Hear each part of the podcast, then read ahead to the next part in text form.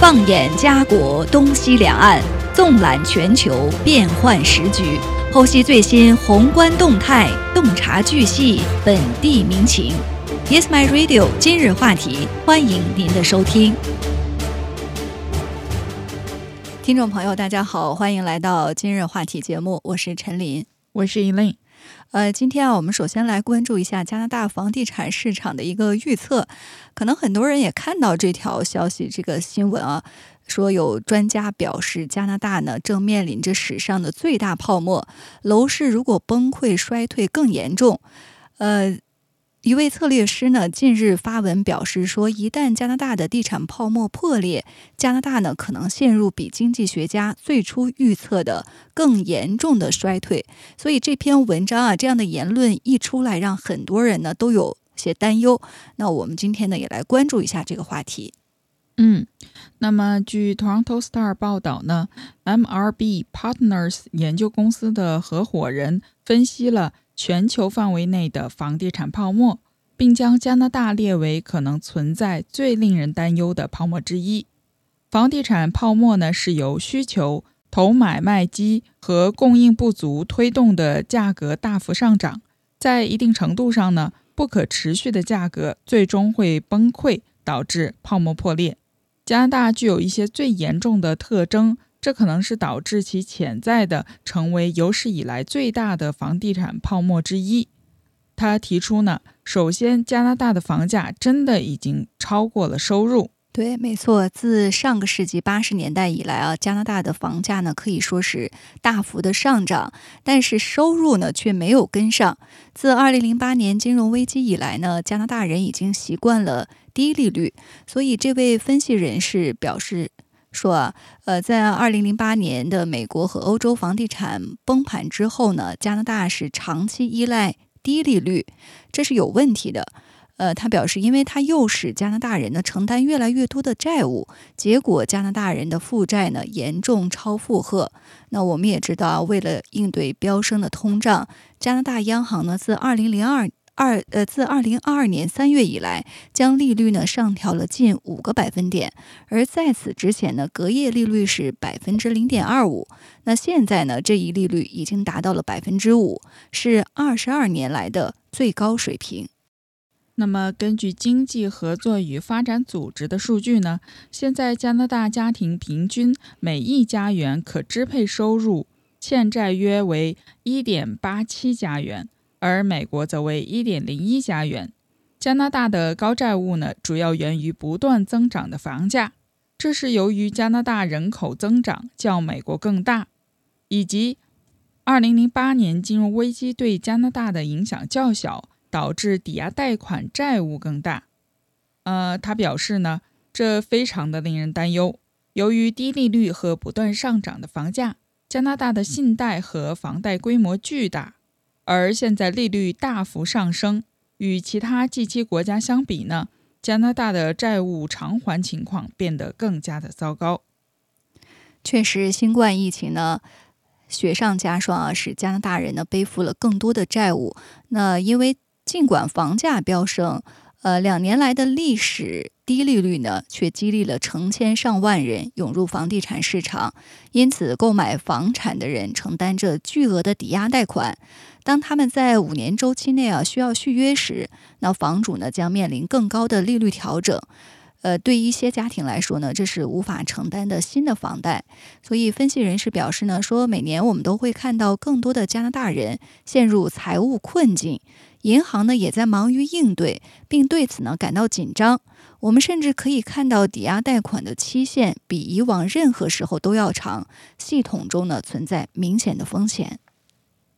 当加拿大进入衰退，并且出现大规模失业的时候呢，房地产泡沫很可能会破裂。现在呢已经出现了破裂的迹象，消费支出放缓，失业率逐渐上升。加拿大住房和抵押贷款公司在五月份警告称呢，由于加拿大负债过高，他们将无法应对衰退。他说：“我们不可能永远逃离衰退。当房地产市场崩溃的时候呢，将会有一个显著的价格调整，使其恢复到更正常的水平。我们将在接下来的十年中见证去杠杆化的过程，并且经济增长将疲软。这位分析人士还表示啊，加拿大经济活动当中，房地产的比重也更高，这意味着房地产经纪人和住房建设等房地产行业的工作呢将受到打击。他补充说呢，泡沫通常会持续更长时间，但加拿大所面临的情况是不可持续的。那如果房地产市场崩溃，可能会使加拿大陷入更深的衰退。呃，但是他也表示说啊，有一个好消息就是，他可能会创造更多的可负担的房屋，帮助到多年来一直被排除在市场之外的潜在买家。那么，针对这样的一位分析人士的评论，呃，大家也看到了相应的文章，可能有些人呢会难免产生一些焦虑或者是担忧。那接下来呢，我们连线到地产业内人士。嘉德置业的总裁李丁先生，请他呢给我们分析一下当前的形势。李总你好，哎您好，呃，就刚才我们给大家啊给听众分享的这篇文章，呃，真的是如有些专家所说，加拿大面临着这个史上最大的地产泡沫吗？呃，还不可以这么说，呃，因为为什么呢？如果是一个巨大的泡沫的话，我们的房价呢？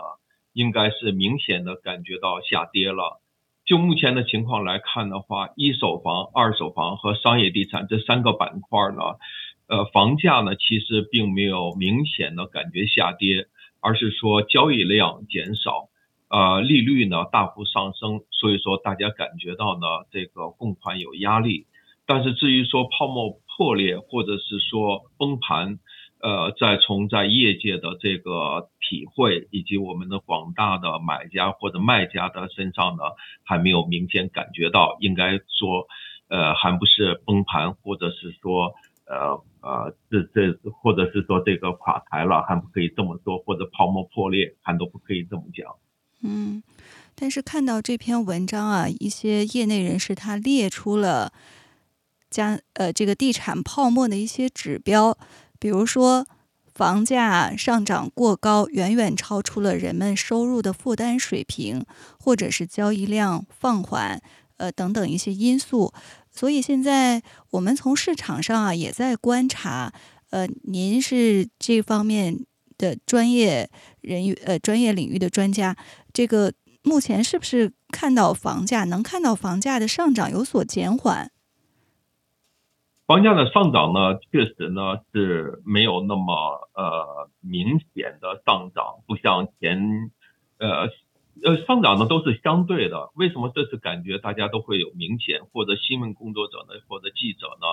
抓住一个新闻呢去报道？这，因为是比较罕见的事情才会报道嘛。如果天天的事情，可能大家习以为常，也不称之为新闻了。就所以说这样成为新闻的话，那可能就会有些现象出现了。所以，呃，从记者的角度呢，敏感的捕捉到这个现象呢，确实是也无可厚非。但是你说这样的感觉是怎么来的？实际上要放宽一点、放远一点眼界去看它。因为这次呢，这房价的突然调整，或者是说交易量的突然调整的话，是相对于呃年上半年或者是加息之前这样一个调整。因为我们都知道，一直一路加息。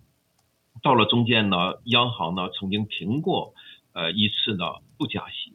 那这样停过一次不加息呢，房价的又突然呢就是报复性的呃反弹，突然之间在短期的一个月内就增加了百分之三十，Univille 的房子从一百八十万、一百九十万一下涨到两百二十万、两百三十万，一个月之内涨二三十万，那这样的幅度确实是暴涨。那么暴涨以后呢，央行呃还有加看到各种各样的现象呢，又加了两次息，加息以后呢，房价呢开始有放缓，交易量有放缓，大家都在观望。观望的情况下呢，从我了解的情况来看，那么我们买家呢不是没有钱，有钱，而且去报道呢，而且我们加拿大的消费就是说这个个人储蓄存款呢还是位于历史新高或者很高的水平，大家有钱。是持币观望，那么相对于前一段暴涨的情况呢，现在房价呢有所放缓，或者是呃不再这么涨，而且交易量呢有所减少。这个是相对来说的一种感觉吧，所以说我才觉得出现这种新闻报道或者社会舆论，我我觉得是这么个情况下出现的。嗯，所以您认为目前加拿大的房地产还是呃房地产市场还是非常健康稳健的，完全没有任何的风险？呃，也不可以这么说。嗯呃，健康的一个市场呢，应该是供需呢是平衡，才是一个健康的市场、稳健的市场。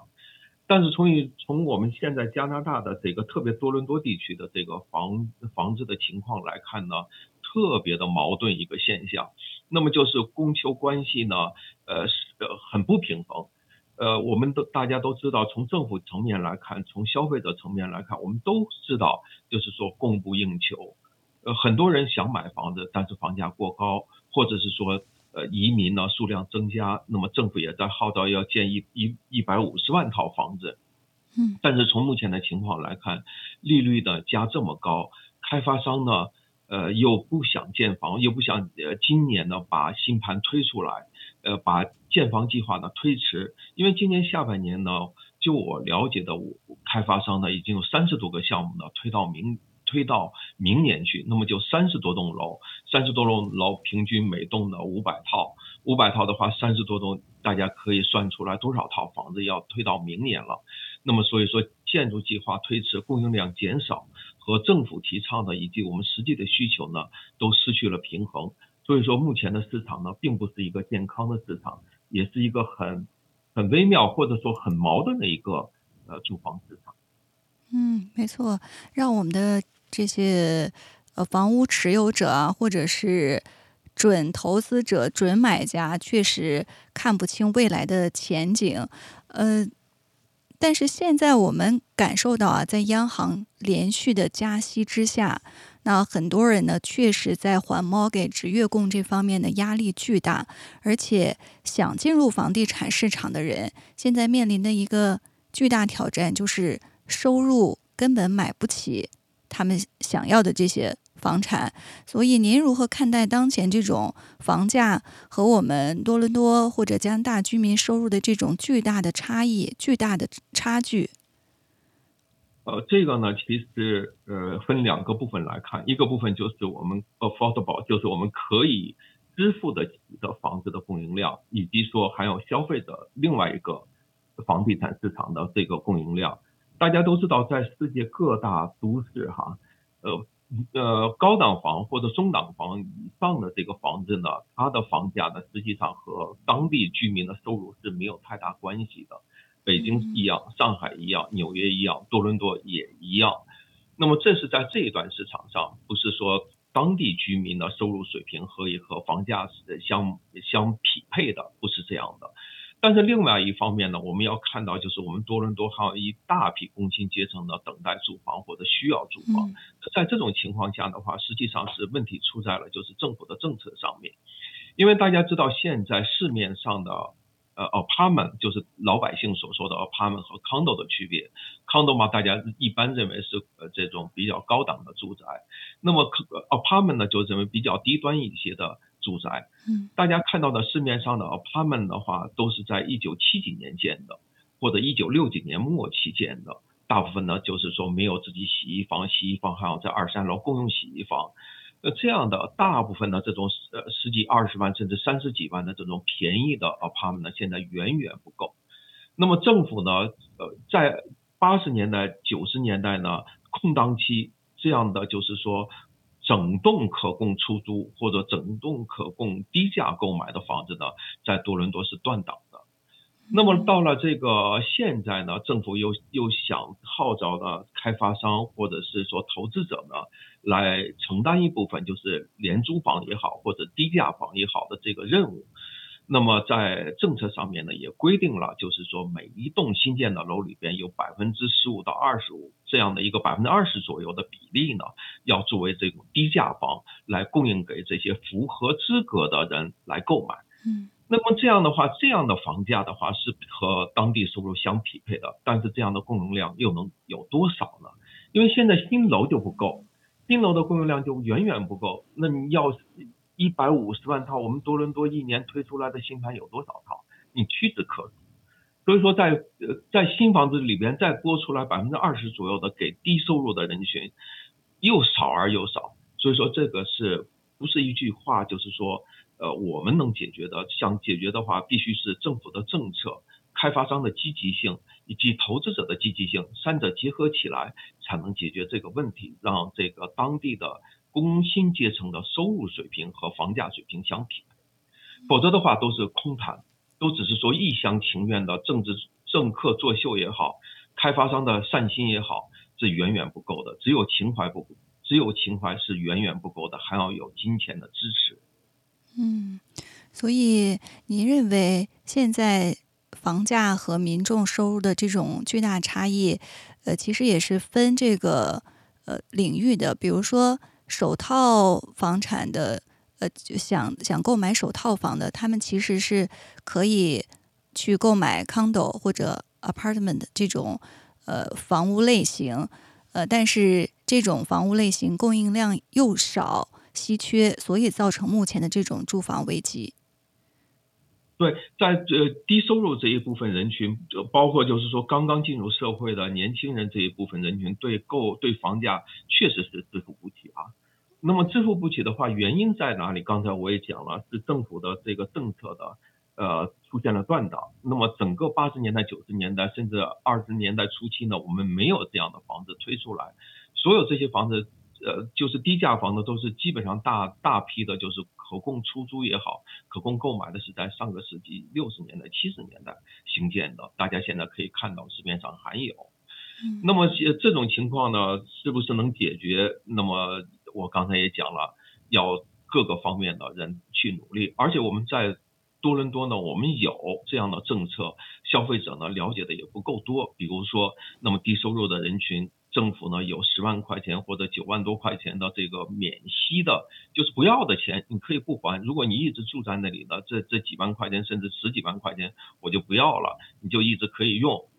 一但凡你要卖的时候，或者是你要出租的时候，你一定要把钱还给我。那类似这样的第一首次购房呢，或者针对这个低收入人群的这些政策的话，有些老百姓呢，或者新闻报道呢也不足够，所以引起了这个社会舆论层面，或者是民众的这个反应层面对低价房的不满，呃，或者是对现在房屋政策的不满，或者对现在房价的不满，那这些都可以理解。但是作为新闻报道者，或者是我觉得对于这个从业人员来看，要有这样的社会责任吧，给大家全面的一个介绍，而不是仅仅抓住一个点，为了博新闻的浏览量而做出一个片面的报报道，我觉得就不太好了。对，呃，但是正如您刚才所分析啊，呃，也有人是认为现在住房危机。呃，一部分原因是政府造成的，就是因为可供开发建房的土地有限制，非常有限，而且加拿大最近几年又涌入大量的移民，所以房屋必然短缺。呃，您刚才也提到啊，就说开发商他们很多的这种建房项目都推后了，呃，为什么会出现这样的情况？是不是开发商、建筑商他们感觉到了某种风险，还是什么样的原因？呃，不是的，因为现在开发商呢，就是我也刚刚从纽约回来，纽约在纽约呢，我们也和很多开发商讨论这个事情。那不仅在纽约，以前在以色列，在呃呃洛杉矶的各种的呃旅游的过程当中呢，因为和开发商接触的就很多了，在讨论这个问题，并不是的。开发商呢，不是现在也不是没钱，也不是没地。那么现在呢，就是利率呢确实过于太高，另外一个审批环节呀，或者是这个审批时间呢，确实过于过长。我也在想，如果作为一个开发商，一个项目审批呢要十年左右的时间。那我一辈子呢，可能也就盖两三栋楼，两三个项目也就该退休了。所以这样的一个周期呢，过于长呢。另外一个就是贷款利率，就是我建了推出一个项目来，我要真正是去做这个建筑贷款或者购买土地的贷款，现在给我的压力呢就特别的大。那我推出来以后呢，销这个销售过程呢又不顺利，那我宁愿呢等一等，把这个房屋呢这个建设呢或者发售呢。推迟一下，等市场好转的时候再去做这个呃销售，或者是真真正的去开发。这种现象呢，在越来越多的开发商当中呢是比较普遍。但是对于前景呢，并不是这样，因为开发商呢，很多我们多伦多主要的开发商的财务状况，或者是说土地储存以及在线项目，他们有足够的实力去完成，而且对未来的预期呢，还都是很乐观，因为大家也看到长期看了多伦多的这个人口增长，以及多伦多的人口素质，以及多伦多的经济发展前景，大家一致的都还是很乐观，只是需要呢。度过眼前的各种因素造成的利率的上调，以及政府政策的调整，这些短暂的一个调整期吧，这我想是最主要的主流呃方面的这个变相或者是变体吧。嗯，对。那说到这个政府方面，呃，您觉得目前这个政府的政策，呃，应该在哪些方面有所调整改善，来让房地产市场，呃？更加的繁荣，还满足居民或者移民的这种住房的需求。呃，我想是三个方面。一个方面的话，就是说我们在联邦层面，联邦层面呢，央行和政府呢要协调好，就是货币政策以及我们的利率。那么现在央行呢，其实是陷于两难的状态。如果利率呢大幅再提高，或者说不是大幅提高，就是零点二五，或者是半厘的这样的提高的话，其实呢，对市场的打击也是蛮大的。因为连续十次的这样的加息的话，已经让我们的经济呢缓慢下来，以及我们的失业率开始抬头。嗯，这样两个现象呢，是央行不想见到，也是政府不想见到的。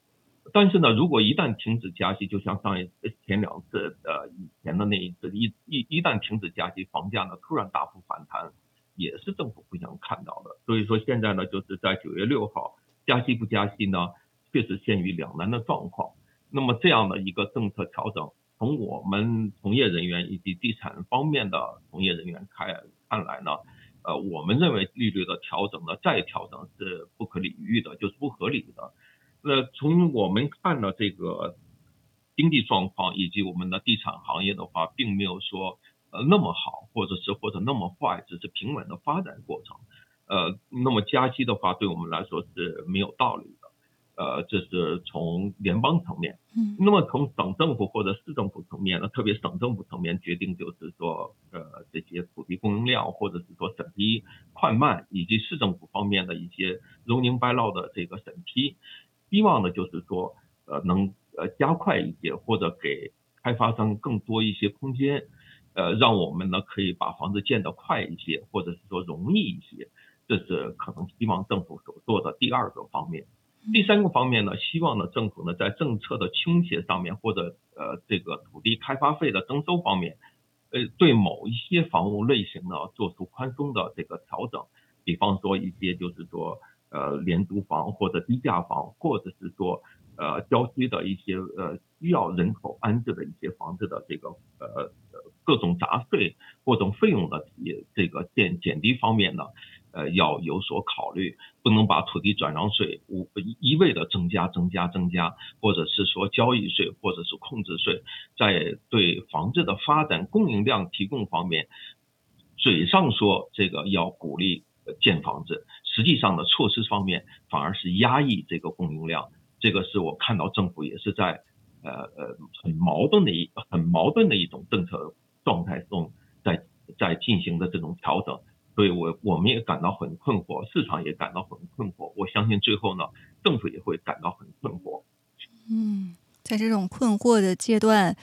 呃，可能会做一些呃调整，尽快的走出这种，让我们走出这个困惑期。那么，呃，刚才你也提到啊，一些开发商他们延后呃开启项目。是希望能够度过这个调整期或者高利率时期。那么，对于我们普通的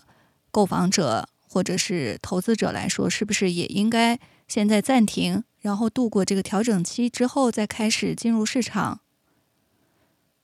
呃，不是的，分成两部分。嗯，一部分的话，如果是说我们作为一个长期的稳定的投资者来说，那么购买期房。呃，就期房嘛，因为要五年以后才贷款，或者甚至是十年以后才贷款。你像今天去我们开的一个新盘，就是 Build Tower，在这个湖边的一个新盘，它到二零二三年才建成，预计才建成，那么一般都会在推迟半年或者一年，那么就呃等到了二零三二零三，他预计的是二零三零年哈，刚才可能有口误，就是二零三零年才建成，那么七八年以后才建成。那现在去购买的话，七八年以后的利率以及是呃这个房价呢，我们都不可预知。但是我们唯一预知的话，七八年以后我们的人口。或者需求量是会大大的增加，这个是毫无疑问的，还没有算国际留学生的增加。所以说从这个方面来看的话，呃，那么作为普通的小老百姓的投资者，我们仍然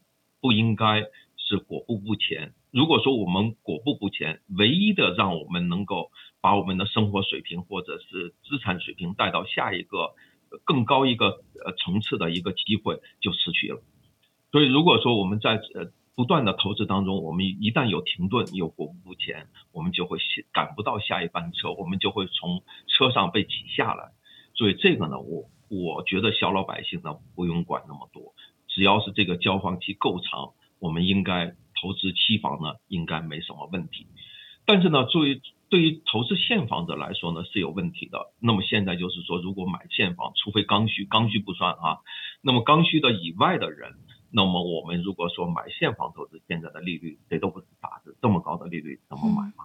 所以这是一个问题。但是对于卖房子的人说又不同。那么我的房子我要卖，那么也有刚需卖房的，就说我要这个家庭发生变化了，离婚了，或者是说家庭的就空巢了，我住这么大房子也没用了，费用挺高的。那这些的话，或者我投资前期的几十年的投资呢，我有些资产呢。并不好，我想现在调整了，优化这个资产了。那我趁着这个高利率呢，我把一些增长速度不快，甚至是呃鸡肋，或者是说很要倒贴的一些房子可以卖掉，优化一下，减少这个呃这个利率的呃利息的支付。这是一个倒是一个好的时机，让我们来优化我们的资产，特别房地产方面，因为小老百姓家庭嘛，最大的资产可能就是在房地产方面。所以说，房地产资产的调整对我们小老百姓的家庭确实是至关重要的。嗯，对，谢谢您给予的这个分析和建议。那所以，对于我们普通人来说，呃，大家还是要吃下定心丸，就是多伦多的房价，至少多伦多的房价在未来还是会持续上涨，因为有人口涌入的支撑，不可能出现像某些专家所分析的那样崩盘啊，或者未来房价出现下跌这种情况是完全不可能的。呃，在某些区域不知道哈，但是总总体来说，我同意你的说法或者我自己的一个总结。嗯。好，那非常感谢李总今天给我们就房地产市场目前的现状和未来趋势呢进行的一个分析，谢谢您。接下来呢，我们关注一个中国方面的消息啊，可以说是中美之间。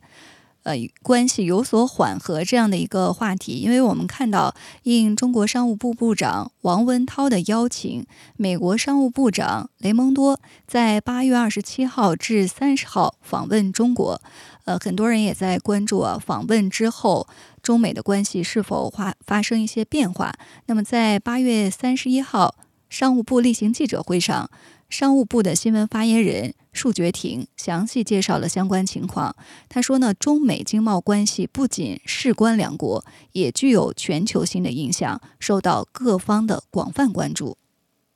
束觉婷表示呢，为进一步落实好两国元首巴厘岛会晤的重要共识，应商务部部长王文涛邀请，美国商务部部长雷蒙多于八月二十七日至三十日访华。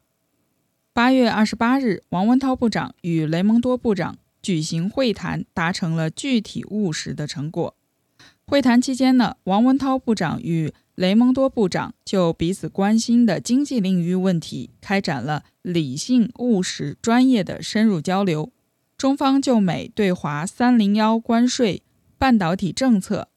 双向投资限制、歧视性补贴。制裁中国企业等议题表达严正关切，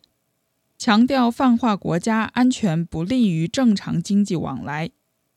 实施单边保护主义措施不符合市场规则和公平竞争原则，只会损害全球产业链供应链安全稳定，损害企业开展经济贸易合作的预期，破坏合作氛围。中国人民大学国务院国际战略研究中心的研究员，同时也是国际关系学院的副教授刁大明，呃，表示说，此次两国商务部长讨论的议题比较具体与务实，也能直接反映出两国一些共同利益所在，所以更容易形成一些共识，共同推进一些机制。所以，我们也来看一下中美商务部长的会谈取得了哪些成果。首先呢，是建立多层级的沟通渠道。据发言人束觉婷介绍，中美双方呢同意在两国商务部之间建立多层级的沟通渠道，加强在经贸领域的沟通。一呢是王文涛部长与雷蒙多部长同意保持经常性沟通，遇到重要问题及时直接讨论。至少每年会见一次。二是双方将成立由副部长级和司局级官员组成的工作组，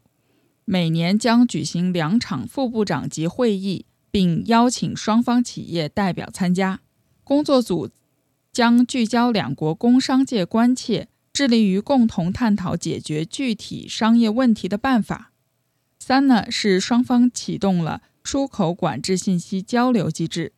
作为解释各自出口管制制度和改善沟通的机制，双方将按照各自法律就出口管制信息进行交流。机制将有助于两国政府加强对彼此出口管制政策的了解和沟通，表达双方企业关切。束觉婷说。上述沟通渠道的建立，为两国商务部门间就各自关注的经贸问题开展机制化、常态化讨论提供了重要平台，是双方稳定中美经贸关系、努力为工商界开展务实合作、营造良好环境的重要举措。此外呢，双方讨论并同意两国专家。将就强化行政许可过程中的商业秘密和保密商务信息保护问题进行进一步的磋商。刁大明认为呢，这些进展是积极的，是有助于增加中美关系的稳定性的。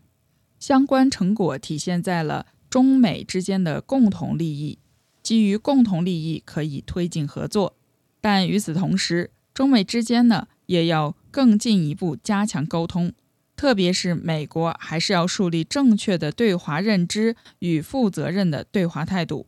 不能在对自己有利的领域合作的同时呢，在其他领域对中国继续所谓的竞争，继续打压中国。美国的这种两面性不助于中美关系的持续稳定，也不符合美国自身利益。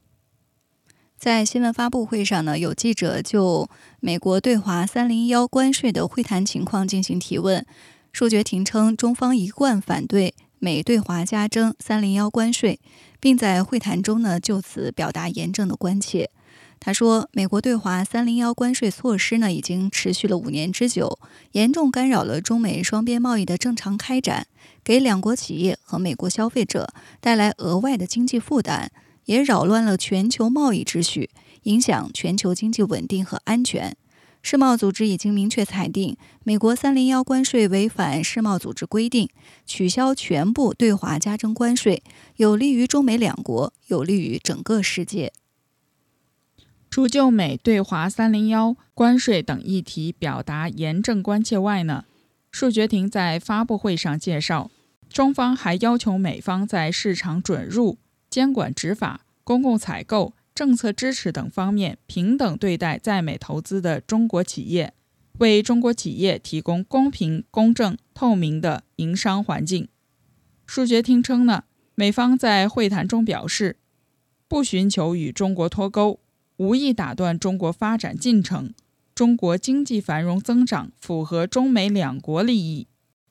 束觉婷说，中美双方都认为，经贸关系是两国关系的压舱石。发展稳定的中美经贸关系，既有利于两国，也有利于世界。双方同意建立新的沟通渠道，将聚焦企业关心的具体经贸问题，寻找解决办法，促进双边贸易投资。中方愿与美方共同努力，秉持相互尊重、和平共处、合作共赢的原则。积极落实此次访问期间达成的共识，加强沟通协调，推动解决两国企业遇到的具体经贸问题，为两国工商界加强合作创造良好的政策环境，也为全球经济复苏增长注入更多的确定性。数据庭称呢，近期包括美资企业在内的一些外资企业向我们反映，他们深耕中国市场几十年，很希望扩大在华业务。而当前影响在华投资和运营的最大风险就是中美关系，大大增加了企业预期的不稳定性。我们认为，最好的去风险方式就是回到两国元首巴厘岛会晤共识，使中美经贸关系重回健康稳定的发展轨道，充分发挥双边经贸关系的压舱石作用，稳定企业预期，增强企业开展贸易投资合作的信心。数学庭强调呢，中国将始终坚持改革开放的基本国策，始终致力于打造市场化、法治化、国际化的一流营商环境。那据中国商务部的数据，今年一到七月，中国实际利用美资金额呢同比增长了百分之二十五点五，显示美资企业对中国营商环境的信心。数学庭介绍呢，近期中国国务院出台了关于进一步优化外商投资环境、加大吸引外资投资力度的意见，提出了六方面、二十四条的政策措施，目的呢就是为外国投资者营造更优的投资环境。目前，中国商务部呢正会同各部门、各地方抓紧推动落地见效。中国对外开放的大门只会越开越大，将继续欢迎包括美国企业在内的各国企业来中国投资，共享发展机遇。好了，以上呢就是今天今日话题的全部内容，感谢您的收听，下期节目再见。再见。